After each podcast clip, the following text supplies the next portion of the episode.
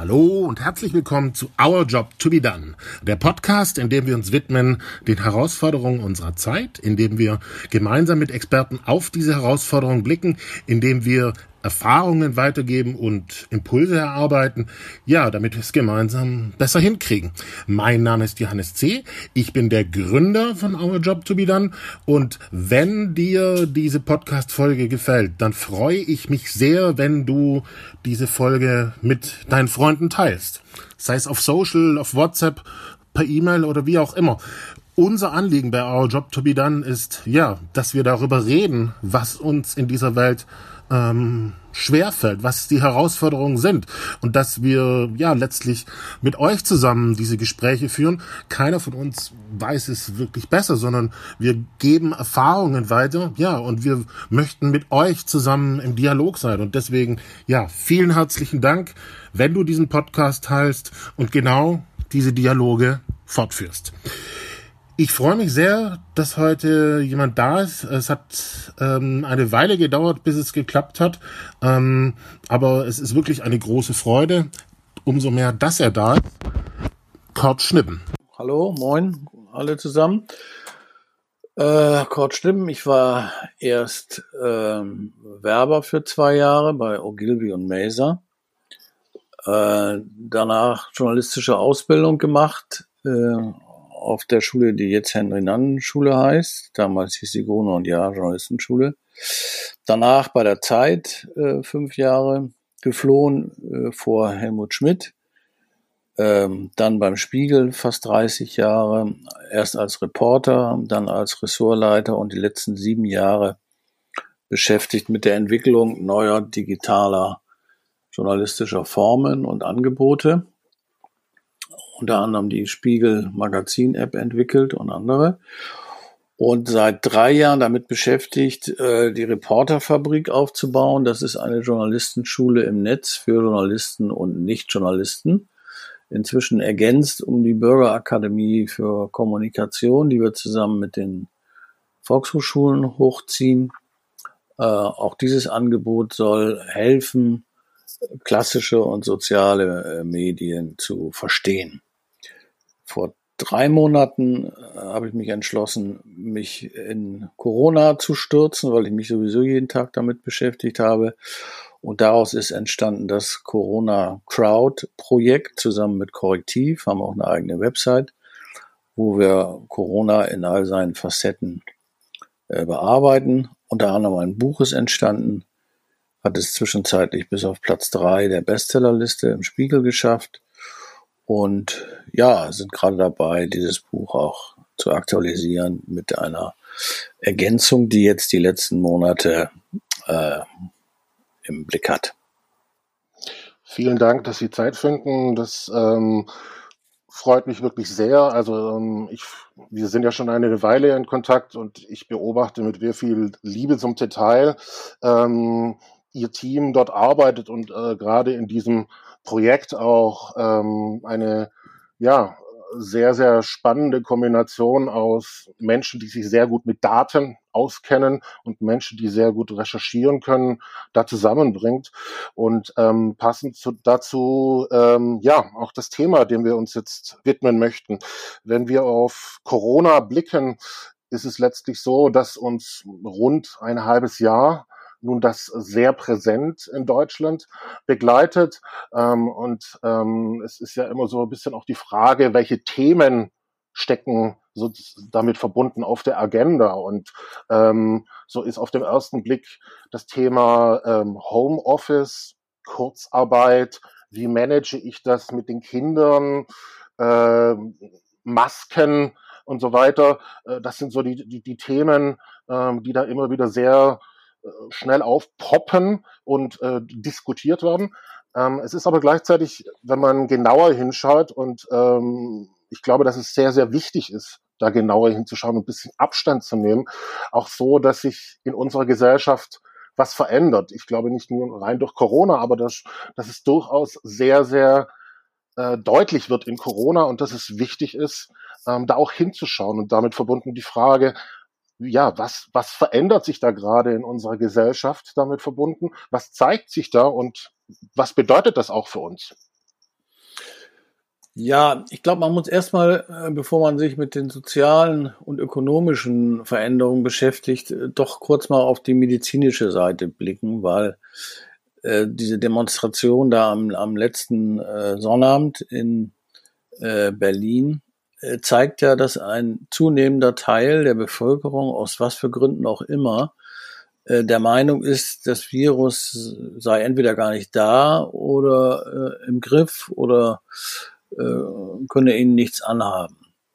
Und äh, das ist ähm, eine, eine gefährliche Entwicklung, weil sie wiederum auch ähm, ja nicht nur eine individuelle Angelegenheit ist. Also ähm, dieses, dieses Virus ist ja, ist ja etwas sehr, sehr Besonderes. Wir werden das nur in den Griff bekommen als Gesellschaft, äh, wenn wir uns ähm, klar machen, was es eigentlich will und was wir machen müssen, um äh, sozusagen ihm den Weg zu verstellen. Es gibt, gibt ein sehr schönes Zitat von dem Nobelpreisträger Joshua Lederberg. Viren sind unser einzigen Rivalen um die Herrschaft auf diesem Planeten. So, und das muss man sich klar machen. Und jetzt hat man als Gesellschaft hat man zwei Möglichkeiten. Entweder macht man es dem Virus so einfach wie möglich. Das kann man sich in, in den USA und Brasilien angucken. Oder man macht es dem Virus so schwer wie möglich, uns zu infizieren. Und da gibt es verschiedene Ansätze, verschiedene Länder gehen da verschiedene Wege. Ähm, ich finde, in Deutschland ist das nach anfänglich katastrophaler äh, Unterschätzung des Virus ganz gut gelaufen. Allerdings sind wir dann auch wieder in so die Phase des äh, äh, der, der Zufriedenheit haben wir da toll gemacht und haben dabei gar nicht beachtet, ehrlich gesagt. Und das ist für so ein Land wie Deutschland natürlich besonders äh, seltsam, dass wir als Teil einer globalisierten Welt nur existieren können. So und wenn eben Millionen von Deutsche in den Urlaub fahren, dann müsste hätte man sich vorher überlegen müssen, äh, ja, was äh, bedeutet das denn? Äh, wir hatten sehr niedrige Zahlen und haben dann gedacht, das bleibt jetzt so, aber logisch ist, dass es nicht so bleibt wenn äh, Leute in die insgesamt ja 160 Risiko Länder, so, viel, so, so viele Länder stufen wir so ein, äh, verreisen und dann wiederkommen, dann haben sie das Virus im Gepäck und da, da ist derselbe Fehler gemacht worden wie, wie im Februar. Äh, nicht genügend äh, sich darum zu kümmern, wie gehen wir denn damit um. So, das ist die, die medizinische Seite. Mhm. Ähm, dazu kommt äh, die soziale und das wird auch, glaube ich, immer noch immer noch ähm, unterschätzt. Also äh, dieses Virus hat sich inzwischen auf der gesamten Welt verbreitet, äh, wächst exponentiell. Also wenn man sich mal anguckt, in, in welchem Rhythmus äh, sozusagen neue Millionenzahlen geknackt werden. Wir sind jetzt bei, bei ungefähr 19 Millionen Infizierten. Wir haben äh, fünf Monate gebraucht, um auf fünf Millionen zu kommen, also bis Mai. Und seit Mai sind quasi 15 Millionen neue Infizierte da, äh, dazugekommen. So, und das ist eben nicht nur eine Frage von Krankheit und von Medizin, sondern es ist auch eine Frage, was bewirkt denn das in, in unserem Zusammenleben, sowohl weltweit als auch äh, hier in Deutschland. Und es zwingt eigentlich Milliarden, dieses Virus zwingt Milliarden Menschen äh, anders zu leben, anders zu arbeiten, anders zu äh, wirtschaften, anders zu reisen, anders zu lernen, wenn man so will, auch anders äh, zu lieben. Und wir denken immer noch, wir müssten uns eine Welt vorstellen nach Corona. Also es gibt Bücher, Aufsätze, die sich damit beschäftigen, was kommt nach Corona. Und dabei wird vollkommen vernachlässigt, zunächst mal zu klären, wie kommen wir denn mit dem Virus klar? Wie verändern wir all diese Bereiche so, dass wir, erinnert an das Lederberg-Zitat, äh, ist sozusagen ein, ein Kampf um die Herrschaft auf diesem äh, Planeten. Und wir müssen das so gestalten, dass wir die sind, die das neue Leben gestalten und nicht vom Virus treiben lassen. Das kann man gerade in den USA gut besichtigen. Das Virus treibt da eigentlich äh, die Gesellschaft, die Regierenden und die Regierten vor sich her. Kann ich äh, von der Wahrnehmung voll bestätigen. Also äh, es ist, ähm, bevor wir gerade nochmal auf die ähm, soziale, gesellschaftliche Seite gehen, weil ähm, es hängt ja auch zusammen. Also Sie haben selber gerade gesagt, ähm, dann hat man denselben Fehler wieder gemacht. Ähm, und ich glaube, das ist, und, und, es ist, kommt ja auch in, in Ihrem Buch, kommt, äh, Ihr Buch richtet sich ja auch danach aus, dass, ich sag mal, gewisse äh, Dynamiken stattfinden und ähm, sei es aus anderen Ländern oder ähm, aus anderen Bedrohungen heraus. Und ähm, in diesem Zusammenhang eigentlich die Frage ist, was haben wir denn gelernt? Und ich sag mal, rein theoretisch müssten wir Menschen doch eigentlich auch so orientiert sein, äh, ich habe mir mal die Finger verbrannt und äh, möchte es nicht mehr. Und, und das, das ist ja auch ein, ein Teil, glaube ich, dieses, dieses Erschreckenden, äh, neben dem, dass, dass Corona schon für sich ähm, eine große Sprengkraft hat, äh, gleichzeitig irgendwie haben so, so dieses Gefühl, haben die denn das im Griff? Da in der, in der Politik sage ich jetzt mal sehr, sehr platt. Nee, nicht, sie denken, sie haben es im Griff. Also wenn man, wenn man da mal so ein bisschen ausholt, äh, machen wir eigentlich, nicht wir jetzt als Bürger, sondern wir als Gesellschaft äh, und vor allen Dingen die, die uns regieren, äh, die machen denselben Fehler wie, wie in der Migrationskrise und wie in der Klimakrise. Das heißt, sie nehmen einfach das, was weltweit die Wissenschaft produziert an Erkenntnissen und damit auch an Warnungen, nehmen sie nicht wahr, beziehungsweise sie ignorieren es. So lange, bis es nicht mehr anders geht.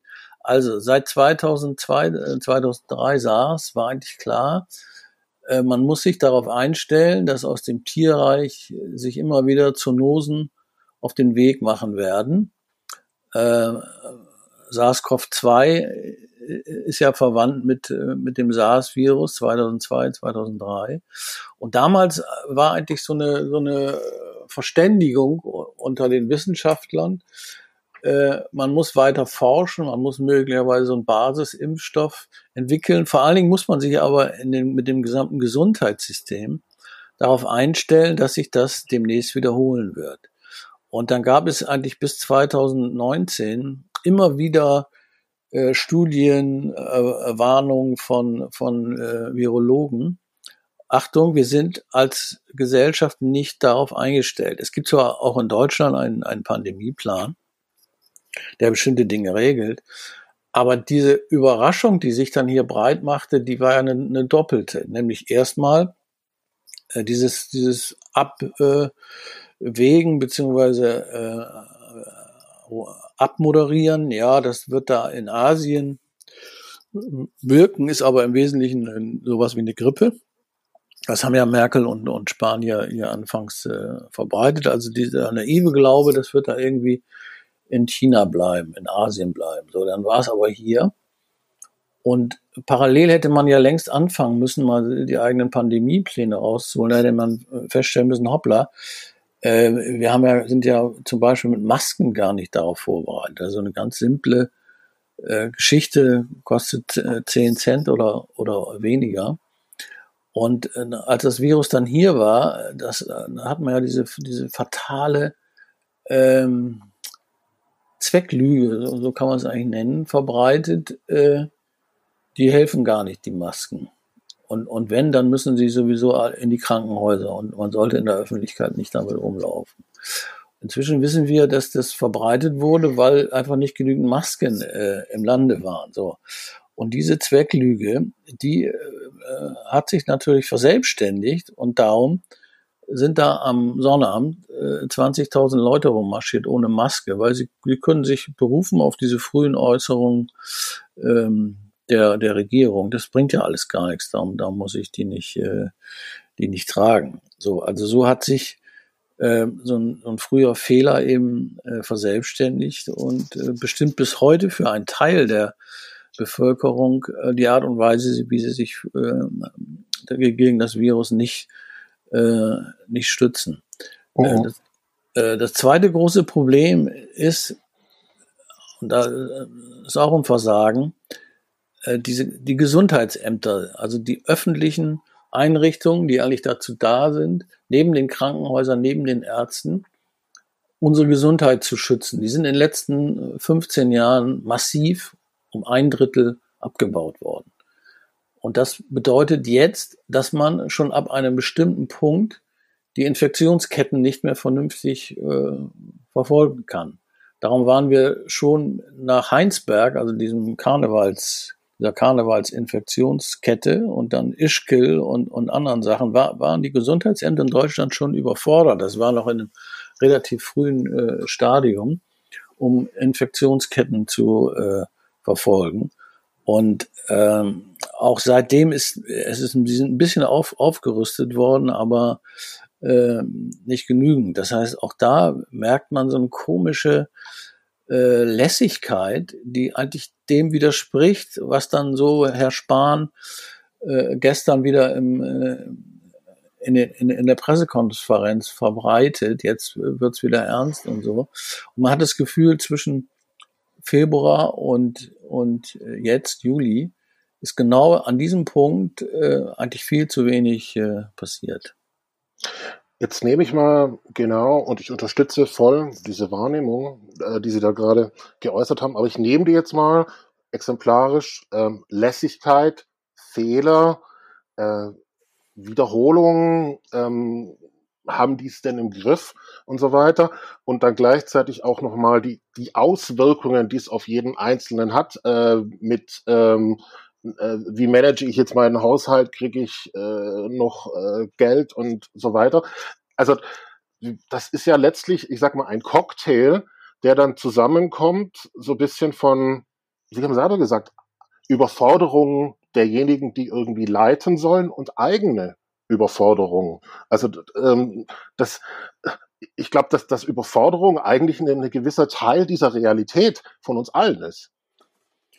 Überforderung, ja. Überforderung haben wir an, an ganz vielen Stellen äh, erlebt, was, was zum Teil auch gar nicht zu vermeiden ist. Also wenn ich sage, äh, ich äh, mache einen Lockdown, einen Shutdown haben wir so radikal wie, wie in China oder Italien oder Spanien gar nicht gemacht. Ich mache einen Lockdown, dann heißt das zum Beispiel, ich äh, verlagere die, die, den Staatsauftrag der Bildung, äh, also Kinder auszubilden, verlagere ich äh, in die Familien. Das ist eine enorme Belastung für, für Millionen von, äh, von Eltern. Äh, oder wenn ich sage, ich äh, lege weitgehend äh, die Gastronomie äh, flach, dann ist es eine enorme Überforderung von Leuten, die sich über Jahre und Jahrzehnte eigentlich eine Existenz aufgebaut haben, die aber jetzt erleben müssen, wie äh, ähm, sozusagen ihr, ihr Lebenszweck äh, kaputt ist. Äh, ich weiß nicht, ob, ob Sie das gesehen haben, wie der äh, Tim Melzer das äh, in, der, in der Talkshow von, von Bei Markus Lanz, ja, absolut. Markus Lanz, wie der da, als er ähm, gegenüber saß, dem, dem Minister Heil, minutenlang gar nicht sprechen konnte, weil ihm klar wurde, äh, was der da erzählt, ohne Vorwurf, was der da erzählt in Berlin oder aus Berlin, bedeutet nichts anderes als das, was ich, was mein Leben ausmacht, äh, gerade kaputt geht. Und das gilt ja nun gar nicht für Tim Melz an erster Stelle. Der wird immer irgendeinen Weg finden, eine Fernsehkochshow äh, zu haben. Aber er steht ja nur stellvertretend für Hunderttausende äh, Gastronomen. Und das muss man auch gar nicht auf Gastronomen beschränken. Das gibt viele äh, Selbstständige, was weiß ich, Messebauer, äh, Clubbetreiber und so weiter, kann sich ja jeder vorstellen.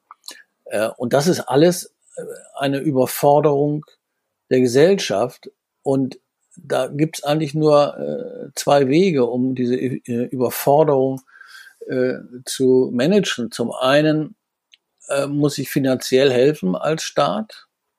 Das wissen wir aber alle, geht nur in einem begrenzten Rahmen. Und das Zweite ist, und, und da sehe ich auch einen Mangel, ähm, ich muss kommunizieren. Ich muss ähm, mit meinen äh, Staatsbürgern, äh, die darf ich nicht wie Untertan behandeln, sondern ich muss sie einbeziehen in äh, alle Informationen, die, äh, die ich habe über diese äh, Pandemie, alle Überlegungen, die ich habe. Äh, ich habe zum Beispiel auf CNN sehr gern verfolgt, wie der äh, Gouverneur von New York, Cuomo, der hat sich jeden Tag ein, zwei Stunden hingesetzt und hat den Leuten äh, erklärt, was er macht und, und, und warum er es macht. Und da äh, sind wir auch so immer noch in so einem, ich sag mal, Untertanendenken äh, gefangen. Wir glauben oder die Kanzlerin glaubt, wenn sie zwei, dreimal im, in diesem halben Jahr äh, da eine halbe Stunde eine Pressekonferenz hält, das reicht. Nein, das reicht nicht. Ähm, auch Spahn müsste viel aktiver äh, sozusagen die, die, die Leute einbeziehen, mitnehmen. Äh, ein Vorbild ist da zum Beispiel, und da kann man sehen, was man eigentlich machen müsste, ist, ist Christian Drosten mit seinem Podcast. Das ist eigentlich eine moderne Form von, von Politik, obwohl er das sicher ganz anders sehen äh, wird. Äh, aber genau das in dem Ausmaß, in der, in der Exaktheit, in der Transparenz, äh, in, in der Transparenz müsste das auch die, die Politik machen, um äh, den Leuten zu vermitteln, okay, das ist jetzt eine Überforderung, äh, die wir ja alle äh, durchleben, die einen mehr, die anderen weniger, aber es ist die einzige Chance, äh, die, äh, dieses Virus und, und die Folgen dieses Virus so in den Griff zu bekommen, dass wir dann irgendwann einen äh, Punkt erreichen, wo wir die Fallzahlen so niedrig haben, dass wir zu einem einigermaßen äh, normalen Leben äh, zurückkehren können. Dabei natürlich immer bedenkend, äh, diese, dieses normale Leben, was wir mal hatten, werden wir nie wieder haben, solange es keinen Impfstoff äh, gibt. Und solange wir keinen Impfstoff haben, ist der beste Impfstoff gegen das Virus Wissen. Absolut. Und äh, umso äh, mehr bin ich dankbar für die Arbeit, ähm, die ihr dort macht, weil ähm, ich also meine Wahrnehmung ist, und das ist auch von Our Job to be Done so ein Herzensanliegen, äh, die Menschen wieder dazu einzuladen, sich Zeit zu wirklich Zeit zu nehmen und auseinanderzusetzen mit den Dingen, die herausfordernd sind, sich auseinanderzusetzen miteinander, mit sich selbst. Ähm, und ähm, meine Angst ist wirklich ein bisschen, dass ähm, gerade auch ich meine, wir beide sind auf Facebook connected und äh, ich weiß, Sie haben sich auch bewusst entschieden, drin zu sein in Facebook, obwohl es manchmal verrückt ist. Aber dass es gerade eben durch soziale Medien auch nochmal angeheizt wird, es muss schnell gehen. Ähm, es muss, äh, es ist sehr Adrenalin geladen, ähm, die Themen. Ähm, und vielleicht auch ein bisschen so, naja, ich möchte mich gar nicht damit auseinandersetzen, ähm, sondern ich möchte sehr, sehr schnell eine Meinung finden bei, bei Leuten. Und ähm, wir können bei so einer, also mein, meine Einstellung ist bei so einer Pandemie, die unsere, die jeden Einzelnen überfordert, und ich lade wirklich dazu ein, sich das einzugestehen, diese Überforderung, ähm, und äh, können wir gar nicht äh, es, äh, im, im, es gibt keine Abkürzungen, sondern sich verändert sich laufend und wir, wir können es nur gemeinschaftlich lösen und wir brauchen, jeder von uns braucht diese Auseinandersetzung auch. Ja, ja ähm, sich das einzugestehen, finde ich, finde ich äh, wichtig. Also sich auch einzugestehen, dass ja äh, in jedem von uns tobt ja ein innerer Bürgerkrieg. Ähm, wir haben, jeder von uns hat eigentlich zwei Meinungen in sich. Die eine Meinung ist, ja, ja, man muss auf die Virologen hören. Wir müssen die Gesellschaft so umgestalten, dass wir es dem Virus so schwer, so schwer wie möglich machen. Und dann haben wir aber ein, eine zweite Meinung in uns. Ich glaube, das hat jeder.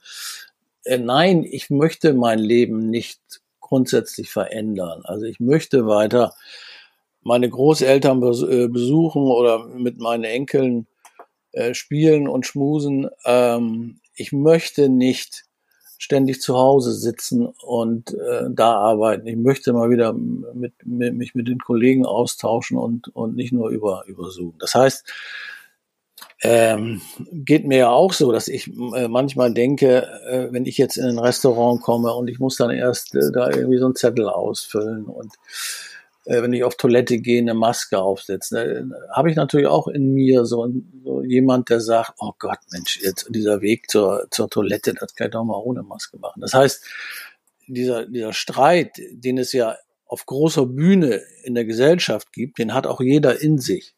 Und das muss man sich auch eingestehen. Und darum finde ich auch, dass, weil man, weil jeder von uns diesen Zeit, äh, diesen Streit in sich hat, muss man auch vorsichtig umgehen mit den Leuten in sozialen Medien, die die eine andere Meinung haben. Die, die, die sind quasi wie wir, nur sie haben andere Schwergewichte. Ich nehme jetzt äh, also andere, andere Wertigkeit in den Argumenten. Ich nehme jetzt mal ausdrücklich die Leute aus, die der Meinung sind, das Virus gibt's gar nicht und ist eine Erfindung von Bill Gates. Wenn, wenn ich die mal zur Seite nehme, gibt es ja aber inzwischen eine breite Opposition gegen das, was wir Corona-Politik nennen. Und das hat für sich auch jeweils eine Berechtigung. Also, wenn ich vorhin gesprochen habe von den Gastronomen und, und Selbstständigen und so weiter. Da, da entsteht ja in Wahrheit ein Virusprekariat. Leute, die Leben lang vernünftig gearbeitet haben und nun durch das Virus in die Armut gezwungen werden. So dass die natürlich anders über Lockerungsmaßnahmen äh, denken als äh, jemand, der im öffentlich-rechtlichen Rundfunk arbeitet, nehme ich jetzt mal nur als Beispiel ähm, ist vollkommen klar. Also der wird viel mehr darauf drängen, äh, lockert mehr, ähm, gibt mir mein altes Leben zurück. So, da, äh, wenn man den ganzen Bereich der, der Jugend sich anguckt, die zu Recht sagen, ich habe sowas wie ein, wie ein Recht auf Party. Äh, ich äh, will meine Jugend nicht äh, vor dem Computer verbringen, ich will mit Gleichaltrigen äh, irgendwo was trinken, ich will tanzen, ich will eine Frau oder Mann kennenlernen. Äh, das muss man alles ähm, akzeptieren als äh, etwas, was eine Berechtigung hat. Oder Eltern, die sagen, verdammt nochmal, es ist die Aufgabe des Staates, äh, mein, mein Kind zu betreuen. Ich zahle ja sogar noch dafür und es ist die Aufgabe des Staates, äh, meine Kinder zu bilden. Das kann ich nicht. Ich muss arbeiten. Das ist vollkommen berechtigt. Und äh, auch berechtigt ist, wenn Leute, wenn Leute sagen, ich, ich glaube nicht alles, was Virologen mir erzählen. Ich habe einen eigenen Kopf, ich habe mich im Netz schlau gemacht und da entstehen bei mir äh, bestimmte Fragen. So, also all das will ich damit sagen, sind ja Leute, die, wenn man so will, in Opposition stehen und das ist in einer Demokratie auch, auch nicht nur äh, nötig, sondern auch absolut wichtig, dass es, dass es Kräfte gibt, die eben äh, anders äh, bestimmte Dinge sehen und, und das auch äh, öffentlich vortragen. Äh, es gibt eben auch, muss man auch äh, respektieren, Menschen, die sind per se anti-autoritär. Also die sind, wollen sich nicht gängeln lassen, die wollen äh, die Freiheit, die das Land bietet, äh, genießen. So, äh, all das sind äh, Menschen, die möglicherweise anders denken als jetzt XY, der auf Facebook oder auf Twitter äh, darüber wettert, dass eben in Bussen und Bahnen ähm, nicht ähm, die Masken äh, regelmäßig getragen werden. Das wiederum ist auch sein Recht, zu sagen, Leute, das ist doch wohl nicht so schwer wenn ich im, im, Bus bin, eine Maske zu tragen oder wenn ich im Supermarkt bin. Und es ist doch auch nicht so schwer, äh, jetzt nicht ein Saufgelage mit, mit 40 Leuten zu machen. Also diese, diese minimalen Regeln, die wir hier in Deutschland haben, äh, die müssen alle befolgen und es ist auch richtig, äh, dass eben der frustrierte Gastwirt äh, sich daran hält, auch wenn er eben manchmal denkt, äh, Mensch, das ist, äh, ist doch möglicherweise alles, alles übertrieben. Das heißt, wir brauchen so eine Basis von äh, gemeinsamen Regeln, um dieses Virus, ich habe hab schon gesagt, um es diesem Virus so schwer wie möglich zu machen. Aber darüber hinaus äh, kann, kann man natürlich ein breites Spektrum von Meinungen akzeptieren, die eben sich sehr unterschiedlich mit dem auseinandersetzen, was, äh, was hier Corona-Politik ist. Mhm. Ein sehr wesentlicher Faktor und der verbindet uns äh, beide auch, also ich bin ja auch gelernter Journalist, ähm, ist ähm, in diesem Zusammenhang, naja, wie wir Menschen uns äh, informieren heutzutage im Vergleich noch, äh, wie es vor 20 Jahren äh, mal war. Ähm, also das äh, Veränderung äh, Medienlandschaft äh, und ähm, Nutzungsverhalten wesentlich äh, nicht nur digitaler geworden ist, sondern äh, wenn wir uns das jetzt mal als Ganzes anschauen, ähm, zurück zu, zu dem äh, Blickwinkel, den wir vorher hatten, mit ähm, haben die denn da oben Politik sozusagen das im Griff und wie gut sind die denn in der Kommunikation? Ähm, auf der anderen Seite jeder von uns sozusagen über seinen Laptop und Google äh, Dinge recherchieren kann, ob die dann äh, die Schlagkraft und Dynamik einer Pandemie äh, letztlich beschreiben können, ist eine ganz andere Frage. Aber er kann sich sozusagen etwas zusammenbauen.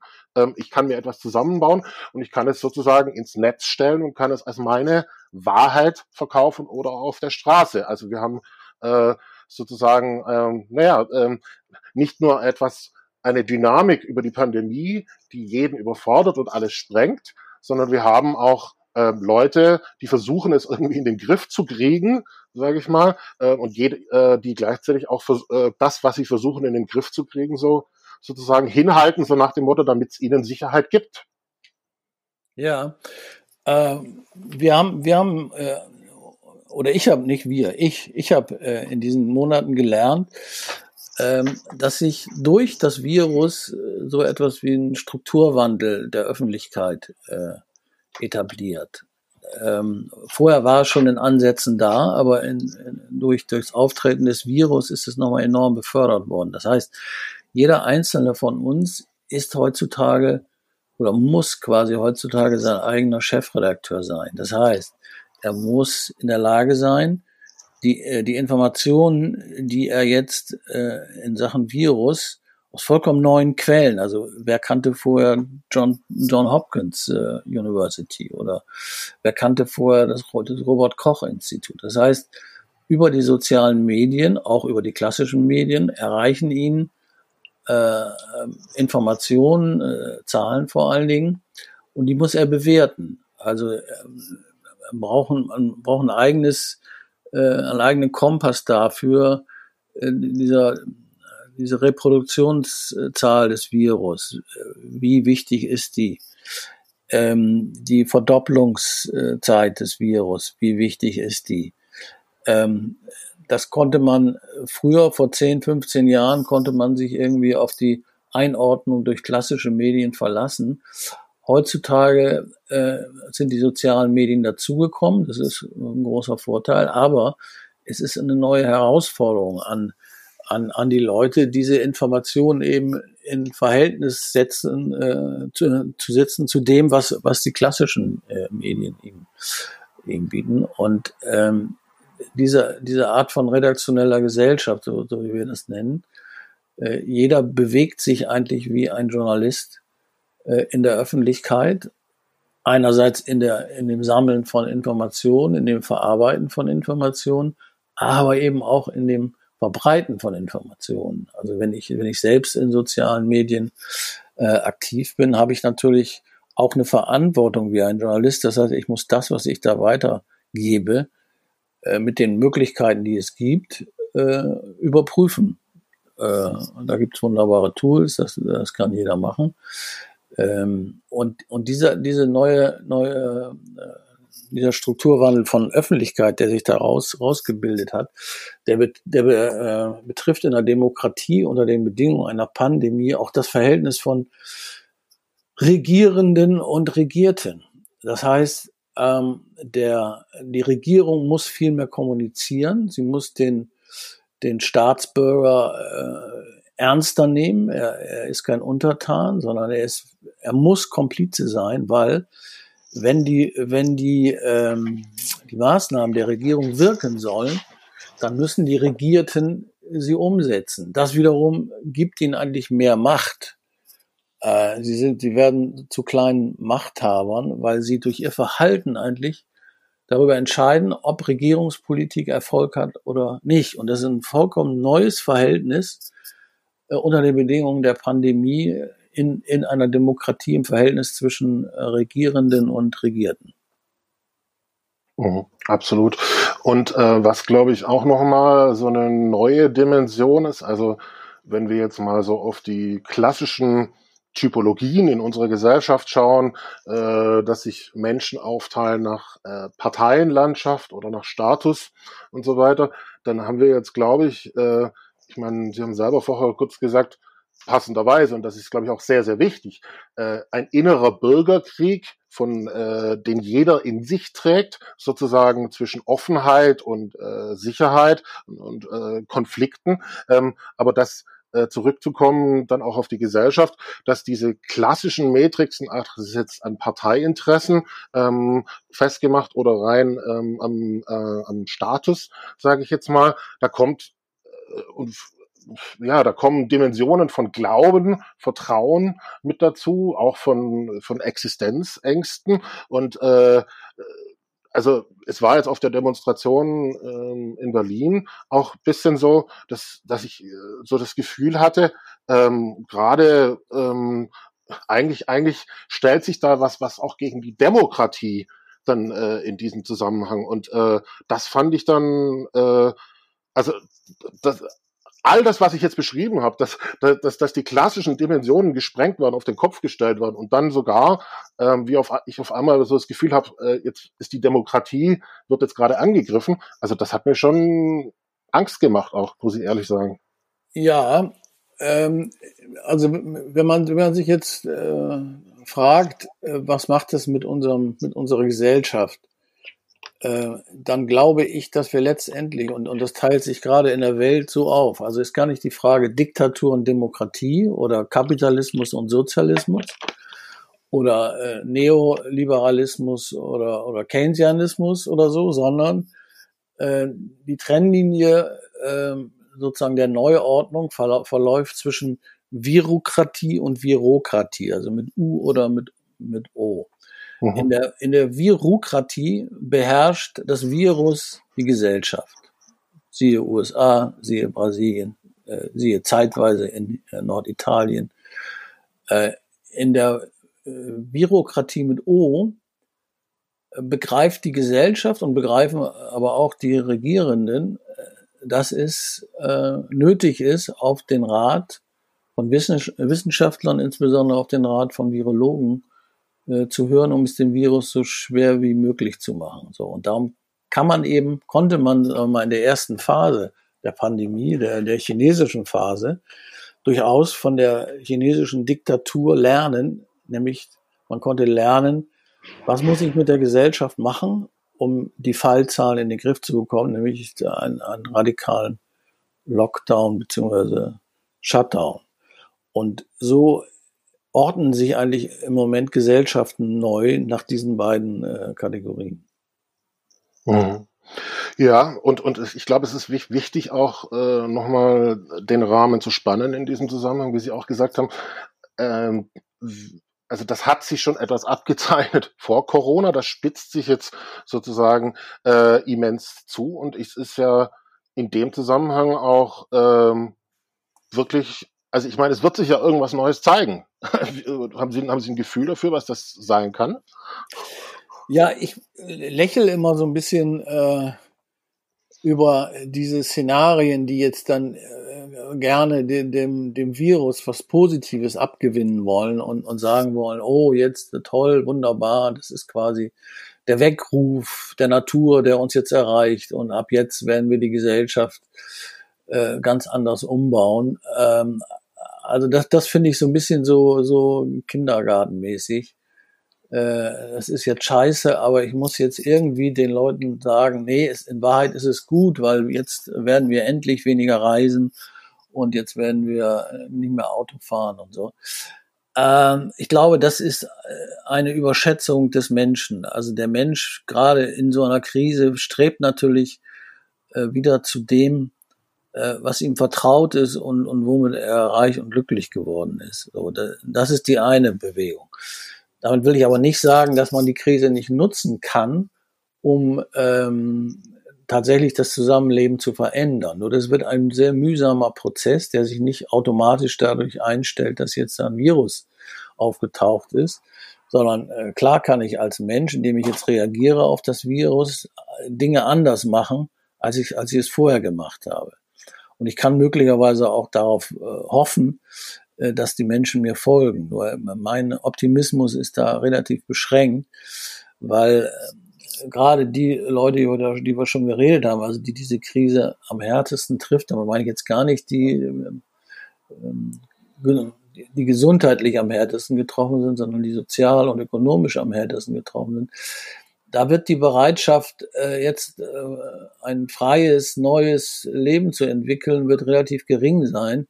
Die werden großes Interesse daran haben, ihr altes Leben, das, das ihnen Einkommen gesichert hat, wieder, wieder zu erlangen. Und da ist es eine Überforderung, äh, gerade solcher Menschen, nun ihnen zu sagen, so und übrigens, eure Kneipe, die könnt ihr jetzt mal zumachen und ihr müsst jetzt ein voll neues, freies Leben äh, unabhängig von der Kneipe entwickeln und, und das ist doch ganz großartig. Oder äh, die Leute, die eben geschäftlich äh, viel unterwegs waren, mit Flugzeugen denen zu sagen, ja gut, das ist jetzt alles vorbei, ihr, ihr müsst jetzt nur noch ähm, Zoom-Konferenzen machen. Wo, wobei in dem Bereich, da bin ich, äh, muss ich mich gleich korrigieren, da bin ich relativ optimistisch, weil da natürlich zwei Interessen zusammenkommen. Einmal das, äh, das Interesse eben sich nicht zu infizieren, aber vor allen Dingen auch das Interesse Geld zu sparen. Und da glaube ich in der Tat, dass in der gesamten Geschäftswelt äh, sich, äh, sage ich mal, die, diese Art von, von äh, Geschäftsreisen, das wird sich halbieren oder, oder sogar auf, auf ein Drittel zurückgehen, äh, weil man äh, da relativ schnell gemerkt hat, wie blödsinnig das ist für ein, ein Meeting, in dem man dann drei Stunden zusammensitzt, äh, drei Tage unterwegs zu sein von Hamburg nach Chicago und zurück. Äh, also das ist so ein Bereich, ähm, glaube ich, da, da wird sich äh, grundlegend was ändern durch das Virus, weil da eben äh, zwei Interessen zusammenkommen. Einmal das, das Interesse, sich nicht anzustecken und das Interesse, äh, Geld zu sparen. Ähm, vorletzte Frage. Ähm, auch ein Begriff, äh, der uns beide verbindet und der, glaube ich, in dieser Zeit gerade nochmal ähm, ganz neue Dynamik nimmt, ähm, Fake News. Und ähm, was mir dabei auffällt, ist, dass, ähm, wie gesagt, auch allein dieses Thema, äh, dieser Begriff, äh, äh spielt ja schon über Trump und ähm, sämtliche Dinge viel länger eine Rolle, aber dass äh, im Zuge dieser Phänomene, die wir jetzt äh, da auch haben, mit äh, wie informieren sich Menschen, wie äh, setzen sie sich auch ein für ihre Interessen, bis, bis hin, wie setzen sie sich zu Wehr äh, ähm, in, in diesem Zusammenhang und äh, wie werden sie auch laut. Ähm, ja, ähm, dieser Begriff immer wieder kommt, sehr, sehr, ähm, und ähm, auch ähm, von den Fronten in diesem Bürgerkrieg, den Sie vorher gesagt haben, naja, sehr, äh, die, die einen werfen es den anderen vor, so ziemlich. Und ähm, äh, die, also die, die eine Wahrnehmung ist, äh, dass das quasi so ein fortlaufender, im, äh, jedes Mal, wenn, wenn so ein Anlass kommt, wie jetzt in Berlin, sozusagen ein Vorwurf gegeneinander ist. Und ähm, das andere ist äh, damit verbunden auch, ähm, ich glaube, einfach, also mein, mein, mein Aufruf, ähm, auch in diesem Zusammenhang, ähm, an jeden, wie Sie selber gesagt haben, der liest, aber aus Recht der veröffentlicht, ähm, in die Eigenverantwortung zu gehen, zu recherchieren, um sich Meinung zu bilden und das Recht zu publizieren, wo ich mir wirklich dann auch äh, Gedanken mache, äh, wie viele Leute machen denn das überhaupt? Also da würde ich jetzt doch sehr dafür plädieren, den Begriff Fake News aufzufächern. Mhm. Äh, in, in, vier oder sogar fünf äh, äh, sozusagen Spielarten von Fake News. Also erstmal wenn mir jemand sagt, in Berlin sind 1,3 Millionen Leute gewesen, ja, äh, dann ist das eine pure Erfindung, die aus dem Willen kommt, äh, ich will größer sein, als ich bin. Oder wenn, wenn es Leute gibt, die sagen, die Eliten dieser Welt halten äh, Kinder unter der Erde, um mit deren Blut sich zu verjüngen und, und so weiter. So, also das ist so, so ein Bereich von absoluten Bullshit ähm, das würde ich trennen von den anderen Spielarten. Die, mhm. zweite, die zweite Spielart ist, äh, hat sich vor allem durch Trump breit gemacht, der ja jede Art von äh, Recherche, die ihm nicht gefällt, als Fake News bezeichnet, also als absoluten Kampfbegriff. Äh, das ist sozusagen die zweite äh, Spielart. Die dritte Spielart sind äh, sozusagen News, die sich korrigieren, weil die Menschheit neue Erkenntnisse hat. Also, wenn am Anfang gesagt wurde, äh, Masken bringen nichts, äh, dann war das zum einen sozusagen eine bewusste äh, Zwecklüge, zum anderen aber bei, bei vielen Virologen auch eine Unsicherheit im Sinne von, okay, wie verbreitet sich denn eigentlich dieses Virus? Äh, ist das äh, Schmierinfektion, ist das über Aerosole und so weiter. Das heißt, da, da lernt dann, äh, lernen wir dazu und dann korrigieren wir ähm, Nachrichten, die wir vor drei, vier Monaten äh, äh, verbreitet haben. So, und diese Art von, von sozusagen sich selbst korrigierenden Irrtum, äh, den gibt es in der Wissenschaft, den gibt es auch im Journalismus. Also der einzelne Journalist kann Fehler machen und äh, dann hat er nur eine Chance, das möglichst schnell und möglichst transparent zu korrigieren. Aber das sind sozusagen, äh, ich bleibe mal bei diesen drei Varianten, das sind drei vollkommen unterschiedliche ähm, Arten von Fake News. Man, man könnte dann viertens noch die Satire dazu nehmen, also was Postillon ver, äh, verbreitet, sind natürlich Fake News, aber eindeutig erkennbar als äh, satirisches Mittel, um sich über bestimmte äh, Verirrungen im Denken lustig zu machen. Also, also lassen wir es mal bei, bei diesen Vieren. Und die, die Art und Weise, sich damit dann auseinanderzusetzen, ist natürlich jeweils eine, eine vollkommen andere. Bei, bei der Postillon lacht man, äh, bei dem anderen habe ich schon gesagt, äh, wenn als Journalist ich äh, Fehler mache, mich irre, muss ich es korrigieren.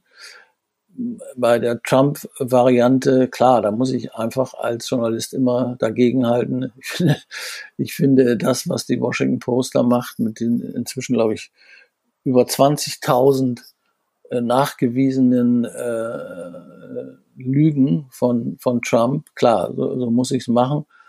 Hat allerdings, um das mal in Klammern zu sprechen, auch die Gefahr, dass dann, äh, sag ich mal, die Trump-Anhänger äh, bestimmte Meldungen der Washington Post oder New York Times oder von CNN äh, gar nicht mehr zur Kenntnis nehmen, weil, weil sie die, diese Medien abgespeichert haben unter, unter Fake News. Naja, und die erste Variante, also dieser ganze äh, Bullshit, diese Bullshit-Information, äh, da muss ich ja immer tapfer äh, versuchen, da zu trennen, die Urheber von äh, solchen Quatsch, von denen, die aus irgendwelchen Gründen, die mir nicht, äh, die mir nicht einleuchten, die das, die das glauben, also die, wenn ich da sehe, da stehen dann äh, zwei sympathisch aussehende ältere Damen und glauben wirklich, sind jetzt innerhalb von 1,3 Millionen Leuten da marschiert. Äh, da würde ich dann auch sagen, wenn ich dann zur Stelle wäre, würde ich sehr geduldig mit denen reden und ihnen möglicherweise Zugang machen zu, zu Quellen, die sie dann äh, überzeugen. Mhm. Jetzt haben Sie es ja, da möchte ich noch mal kurz rein, weil Sie haben sehr passenderweise das Beispiel Washington Post und äh, genannt und was sich dann so als Nebeneffekt verändert, dass äh, die Washington Post dann äh, nicht mehr wahrgenommen wird, gegebenenfalls bei Trump-Anhängern. Ist denn vielleicht auch äh, um jetzt bei dem Beispiel Trump zu bleiben, ähm, also äh, ich weiß jetzt nicht, wie, wie viele Fehler es waren, aber ist denn äh, in diesem Zusammenhang nicht auch äh, ein bisschen ähm, ein Teil dieses Effektes dann auch, äh, wovon ein Trump lebt und wo, wo vielleicht auch momentan teilweise äh, Verschwörungen äh, leben, auch dieses Prinzip äh, Bad PR is, is good PR, also ähm, so, also ich habe hab, ich meine, krasser als äh, krassere Fehler als wie Trump kann man sich ja fast nicht leisten, sage ich mal. Oder bei, um bei dem Beispiel Attila Hildmann zu bleiben. Ähm, ich meine, der, der hat ja so viele Grenzen überschritten ähm, und wird äh, gleichzeitig äh, ist er immer Thema. Hm. Ja, da muss man unterscheiden zwischen einem Kochbuchschreiber und einem US-Präsidenten. Ähm, also wenn jetzt Leute weniger Kochbücher von ihm kaufen, ich kenne die gar nicht, vielleicht sind die sogar ganz gut. Die sind ganz gut, wirklich. Das ist das Bizarre ja? an der Sache, ja. Okay. Ja, gut. Vielleicht kommt er dann.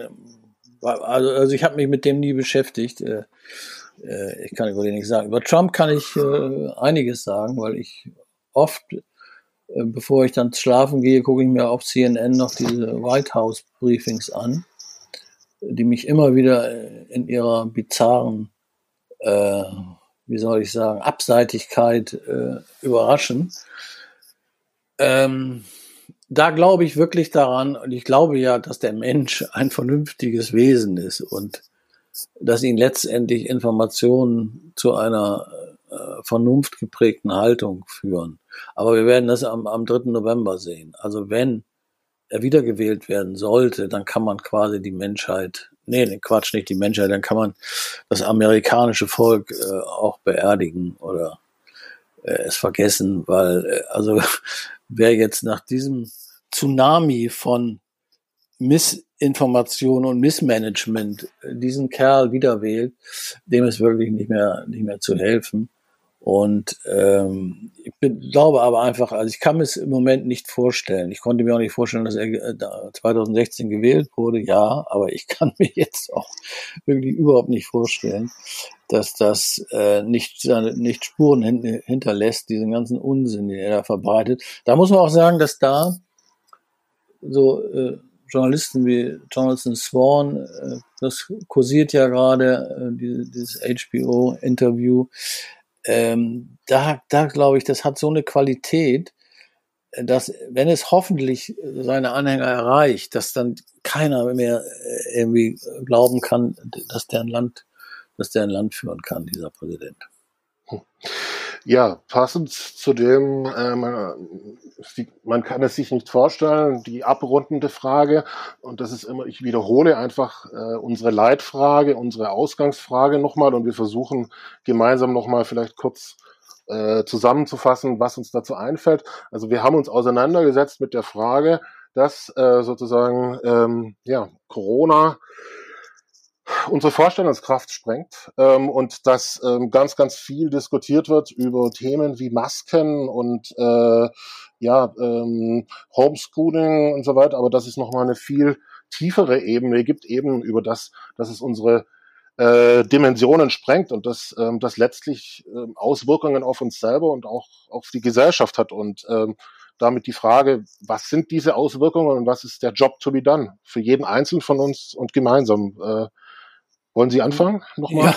ja, das fängt ja bei den ganz einfachen Sachen an, also eine Maske zu tragen, wann immer man Menschen zu nahe kommen muss, Abstand zu halten, Hände waschen äh, sowieso. Äh, das ist sozusagen das, das Simple, die Grundausrüstung jedes äh, Staatsbürgers. So, dann äh, als zweites, wenn ich mich in äh, sozialen Medien bewege, ein ein Propagandist zu sein im guten Sinne. Also die Informationen, die ich habe, die ich mir angeeignet habe, die auch weiterzugeben, damit ich möglichst viele Leute erreiche äh, mit diesem, mit diesem Wissen. Und natürlich auch mir, soweit es äh, zeitlich möglich ist, mir immer das aktuelle äh, Wissen neu, neu anzueignen. Und dann in meinem ganzen Verhalten immer im Blick zu haben, es gibt diese Viren, und sie sind äh, die einzigen Rivalen um die Herrschaft auf diesem Planeten. Das heißt, wenn ich jetzt Urlaub machen möchte, dann schon dran denken, welche Art von Urlaub äh, bereiten dem Virus äh, Probleme beziehungsweise erleichtern ihm sein Wirken nicht. Und das durchzieht dann natürlich mein, mein ganzes Leben. Ähm, wie verhalte ich mich in der Arbeit? Äh, was kann ich, äh, wenn ich, wenn ich Lernender bin, verlagern in eine äh, Art des Lernens, die eben äh, vor allen Dingen über E-Learning geht, also die nicht mehr Klassenräume braucht, die nicht mehr äh, Zusammenkünfte braucht, sondern die, die ich verlagern kann ins, äh, ins Netz.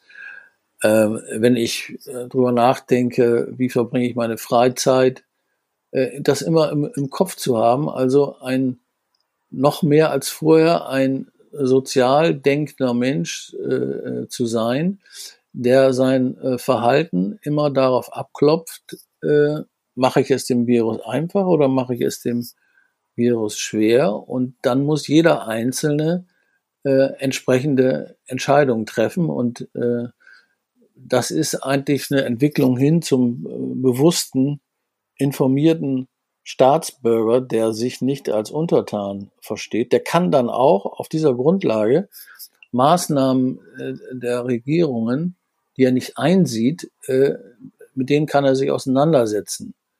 Ähm, ich bin zum Beispiel jetzt gerade hier in Hamburg ähm, einigermaßen konsterniert darüber, wie diese ganze Frage der Schulöffnung angegangen wird. Da gibt es auch eine Initiative von inzwischen, glaube ich, 2000 Eltern, die sagen, Moment, diese Schulöffnung, so wie sie jetzt durchgeführt wird, die verstehe ich nicht.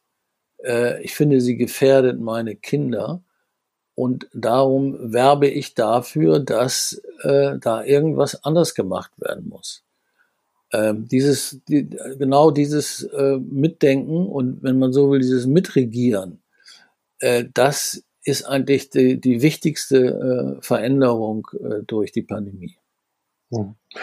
Ähm, und damit verbunden, vielleicht wenn ich noch ergänzen darf, ähm, dass ich äh, nicht nur ein verantwortungsvoller Bürger für mich bin, sondern ähm, dass es sich eben auch genau äh, darauf bezieht, naja, ähm, gefährde ich auch andere. Also das, äh, das ist ja auch ein Teil dessen, was, was zum Beispiel äh, in Berlin, ähm, also ich habe selber auch gesagt, was macht ihr denn dort in diesem Zusammenhang, was dann eben wieder auch Ängste auslöst, wenn, wenn dann so ein bisschen dieses, äh, naja, gefährdet ihr nicht damit uns ähm, ähm, ausgeblendet wird. Hm. Mir ist mal wieder, äh, also ich weiß nicht, ob das bei Ihnen auch so war, aber bei mir ist ja die Jugend stark geprägt gewesen durch Marxismus, durch die Beschäftigung mit diversen Schriften von Marx und Engels und Lenin. Und da ist mir jetzt im Zuge dieser Demonstration und, diese, äh, und, und, und weil ja viele dieser Demonstranten den Freiheitsbegriff da so hochgehalten haben, ist mir diese schöne Definition von Friedrich Engels wieder eingefallen. Freiheit ist Einsicht in die Notwendigkeit. Und äh, ja, das ist vielleicht so ein Motto für die Demokratie in Zeiten der Pandemie. Das ist ein sehr, sehr schönes Bild und es ist auch ein, ein Zeichen dafür, dass äh, nicht alles falsch war, was da so an Erkenntnissen früher war, sondern manchmal es auch äh, Sinn macht, sich zurückzubesinnen.